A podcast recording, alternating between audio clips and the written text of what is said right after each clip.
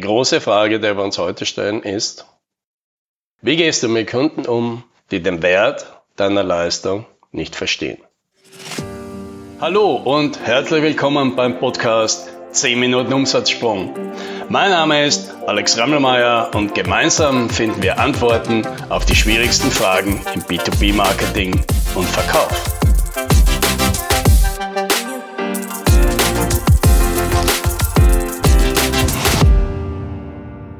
Manche Probleme kann man wohl nur verstehen, wenn man sie selbst hat. Die wirklichen Schwierigkeiten von Eltern verstehen nur Eltern. Die wirklichen Schwierigkeiten von Unternehmern verstehen nur Unternehmer. Und die wirklichen Schwierigkeiten im Verkauf verstehen nur Verkäufer. Alle anderen, die können von außen zuschauen und sich eine oft durchaus intelligente Meinung bilden und diese dann zum Besten geben. Aber wirklich nachvollziehen, wie schwierig diese Aufgabe dann tatsächlich ist, das ist etwas ganz anderes. Natürlich, woher sollen andere das auch nachvollziehen können, wenn sie nie in dieser Situation sind? Ja? Wir selbst sind ja häufig auch so und denken uns über andere, ja, wie kann, wie kompliziert kann denn das schon sein? Äh, wir müssten ja nur, ja, ja nur, ja nur dem Kind Manieren beibringen. Ja, nur die Mitarbeiter ordentlich führen. Ja, nur beim Kunden eine klare Position einnehmen. Ja, nur. Ja, das soll oft heißen, du machst es dir zu kompliziert. Aber oft bedeutet es, ich unterschätze deine Aufgabe völlig. Ja, ich erkläre das gerne an einem einfachen Modell. Ja, man kann in einem Thema Lehrling sein, Geselle oder Meister. Für den Lehrling ist vieles ganz einfach. Er sieht die Aufgabe simpel. Er hat sich ein YouTube-Video angeschaut und dort war es super beschrieben und es sah ganz einfach aus. Er hat keine Ahnung, welche Komplexität tatsächlich dahinter steht. Wie viel schiefgehen kann und was er machen soll, wenn etwas plötzlich anders aussieht als in der Anleitung beschrieben. Und ob diese Anleitung in seiner Situation überhaupt die beste ist. Der Lehrling glaubt, die Welt ist einfach, weil er noch nicht kapiert hat, wie komplex sie tatsächlich ist. Spricht man mit einem Lehrling, klingt alles ganz einfach. Ja? Machen Sie sich keine Sorgen, das geht schnell, wird keine Probleme geben. Und als Kunde ja, klingt das gut. Ja? Deine Kunden haben es gerne einfach. Das Problem ist, oft ist es dann eben nicht so einfach und dann gibt es schwierige Gespräche. Anders der Geselle. Der Geselle, der hat schon viele Fehler gemacht. Er ist schon oft stecken geblieben und er hat dabei viel gelernt. Und dieses ganze Wissen, das er sich angeeignet hat, das will er jetzt auch zeigen, denn schließlich möchte er seinen Wert beweisen. Spricht man also jetzt mit einem Gesellen, klingt alles sehr kompliziert. Da gibt es viele Optionen, da gibt es vieles zu bedenken und so vieles kann passieren, wenn man nicht aufpasst. So viele Fehler hat man schon gemacht. Als Kunde hat man das Gefühl, mit dem Gesellen einen Fachmann vor sich zu haben, ja, jemand, der sich auskennt. Aber die Komplexität, die sich dabei auftut, ja, die überfordert den Kunden. Ja, oft zieht er es daher vor, lieber gar nichts zu machen. Nun, der Meister. Auch der Meister hat schon viele Fehler gemacht und er weiß, damit umzugehen. Und im Gegensatz zum Gesellen hat er genug Erfahrung, um die Komplexität einer Aufgabe angemessen zu reduzieren. Er weiß, wie viele von den ganzen Optionen man jetzt weglassen kann, weil sie in dieser Situation völlig irrelevant sind oder weil es einfache Möglichkeiten gibt, diese Probleme dann auszuschließen, falls sie doch auftreten würden. Spricht man jetzt mit dem Meister, klingt alles wieder einfach. Aber nicht, weil es einfach ist, im Gegenteil, sondern weil der Meister das Komplizierte einfach macht.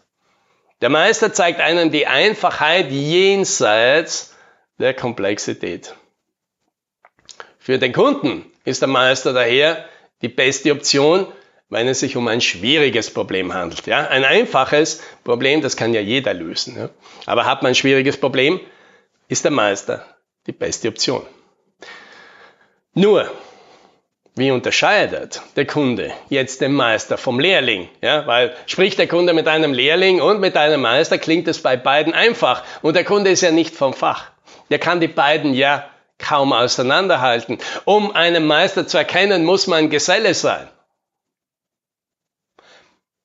Man muss mit einem Thema genug Erfahrung haben, um zu wissen, wie tief denn das Thema überhaupt ist. Aber viele Kunden, die sind keine Gesellen. Die Kunden sind in der Regel Lehrlinge. Und der Meister ist für einen Lehrling, für einen Amateur schwer zu erkennen. Ja, und andererseits sind die meisten Meister natürlich in der Regel teuer. Und das erhöht das Risiko, dass der Kunde jetzt trägt und das in einer Situation, in der er sich sowieso schon unsicher fühlt, weil er sich nicht auskennt.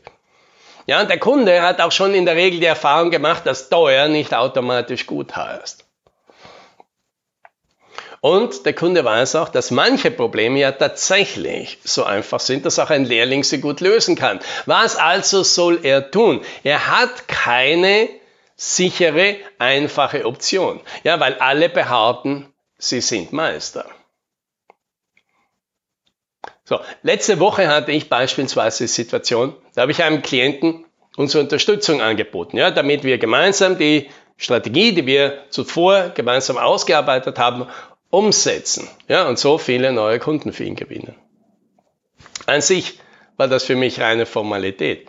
Die bisherige Zusammenarbeit war sehr gut, hat rasch Erfolge gebracht und die Investition in unsere Unterstützung. Die war im Verhältnis zum Projektvolumen, ja, wie sagt man so schön, Peanuts. Ja, selbst wenn der Kunde davon ausgehen müsste, dass das Projekt nur 2% besser funktioniert, wenn wir mitmachen, dann hätte er schon 100% Return on Investment.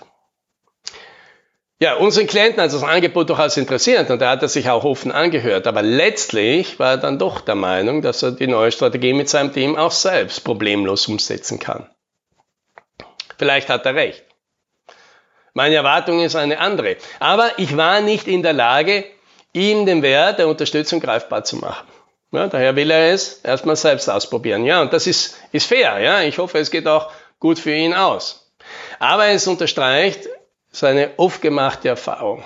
Wer sich als Meister verkaufen will, der tut oft gut daran, genau das zu vermeiden, was alle anderen machen. Sie suchen sich Lehrlinge als Kunden weil das vermeintlich Sicherheit gibt, denn so viel wie die, das können wir schon lange.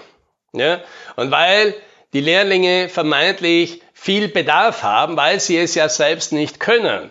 Und weil Lehrlinge vermeintlich Respekt vor jemanden haben, der wirklich gut ist. Aber das Gegenteil ist meist der Fall. Denn wer nicht viel kann, überschätzt sich leicht. Wer nicht viel kann, hat wenig Bedarf, weil er die Möglichkeiten nicht sieht. Wer nicht viel kann, zollt selten Respekt, weil die eigene Unsicherheit das verhindert. Ja, deswegen sucht ihr Gesellen als Kunden.